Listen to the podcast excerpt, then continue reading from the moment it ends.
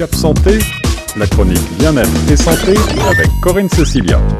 De retour sur les ondes de choc avec notre spécialiste de la santé et du bien-être pour votre magazine Cap Santé, c'est Corinne Cecilia que je retrouve au bout du fil pour euh, évoquer ensemble euh, l'obésité qu'on a définie la semaine dernière comme une maladie. Aujourd'hui, on va euh, voir ensemble quels sont les risques associés à l'obésité sur la santé. Bonjour Corinne. Bonjour Guillaume, bonjour à toutes et à tous. Alors, on a parlé ensemble de, cette, euh, de ce vaste sujet qu'est l'obésité qui touche euh, malheureusement, comme tu nous l'as rappelé, de plus en plus de monde, en particulier en Amérique du Nord, et y compris des plus jeunes d'entre nous. Tu nous as rappelé également la semaine dernière euh, quelles étaient les principales causes de cette maladie, le mode de vie sédentaire actuel, et puis certains comportements alimentaires, mais aussi un aspect psychologique qui n'est pas à, laisser pour compte. Alors, quels sont les risques euh, finalement de, l'obésité pour la santé, outre euh, ces risques psychologiques de se sentir tout simplement mal de sa peau? Oui, il faut rappeler quand même que l'obésité euh, entraîne une diminution nette de l'espérance de vie. Alors c'est pour ça qu'on en parle, pour informer le public. C'est un des principaux facteurs de risque de maladie du cœur, hmm. d'accidents cérébrovasculaires, sans compter bien sûr le diabète de type 2 qui touche près de 1,8 million de Canadiens. Ah oui. euh, les personnes ayant un excédent de poids sont plus susceptibles de devenir obèses, ce qui pourrait avoir de graves conséquences pour la santé, notamment on parle aussi d'hypertension artérielle, les maladies coronariennes, euh, les maladies de la vésicule biliaire, l'arthrose qui est très courante au Canada, euh, l'apnée du sommeil ou les autres problèmes respiratoires qui peuvent être aussi euh, assez fatals, certains cancers, notamment le cancer du sein, cancer du côlon et de l'endomètre, et puis bien sûr des problèmes de santé mentale puisque très souvent, l'obésité entraîne une faible estime de soi et, une certaine dépression qui peut elle-même engendrer à nouveau plus d'embonpoint. Donc, euh, il y a quand même beaucoup de risques associés euh, à l'obésité pour la santé.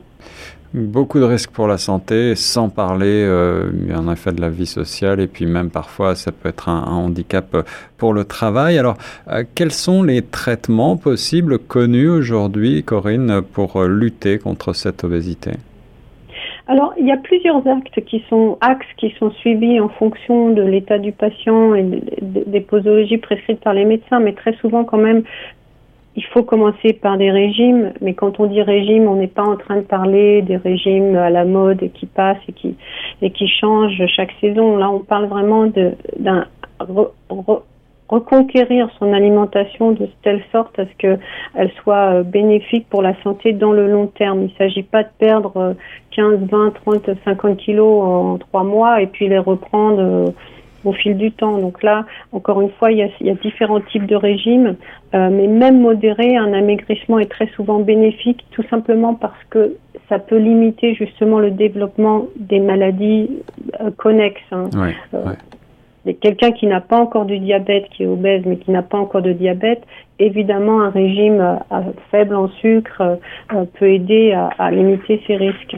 Ensuite, il y a aussi des médicaments. Là, évidemment, ce sera à voir avec le médecin quel type de médicaments il faut prendre ou on peut prendre pour limiter l'augmentation des, tissus adipeux. Là, c'est plus au plan euh, euh, biochimique. Hein. Euh, on n'est pas, on n'est pas forcément là pour promouvoir les médicaments, mais enfin, c'est comme dans certaines maladies, il faut quand même se renseigner à ce niveau-là.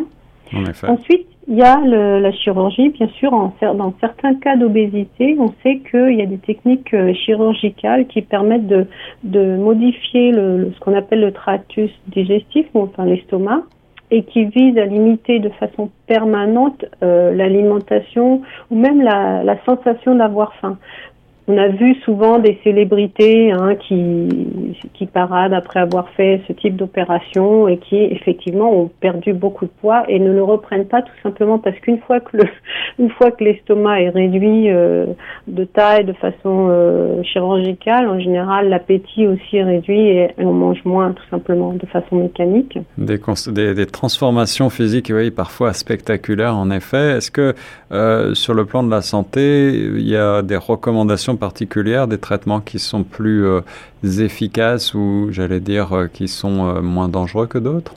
Alors, moi, je pense que d'un point de vue, disons, d'une certaine hygiène de vie, hein, pour réduire les risques ou, gérer ce problème, il y a bien sûr, il faut pratiquer plus d'activité physique. Ça, comme toujours, on, ne le dira jamais assez, mais ne serait-ce que 10, 20, 30 minutes de marche par jour.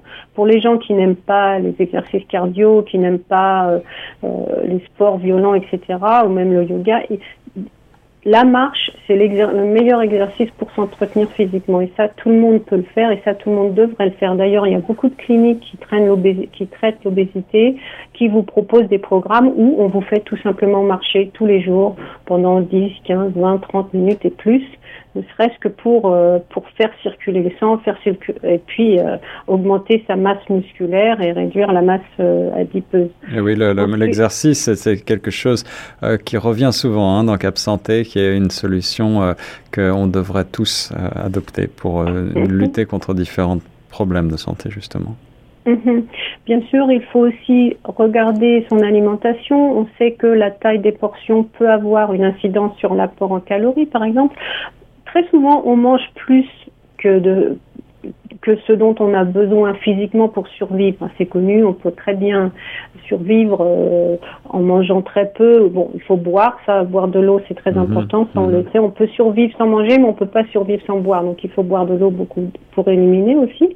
Mais il faut surveiller son, son alimentation. Alors c'est un peu délicat de parler ça à la période des fêtes, mais enfin, de manière générale, on sait que il est inutile de se de se, se, remplir son assiette ou de se servir deux ou trois fois. Si on, si on, a, si on écoute son corps et qu'on se dit ah bah je suis rassasié maintenant, on n'est pas obligé de finir son assiette ou de finir ce qu'il y a dans, dans le, la casserole. On peut garder ça pour le lendemain.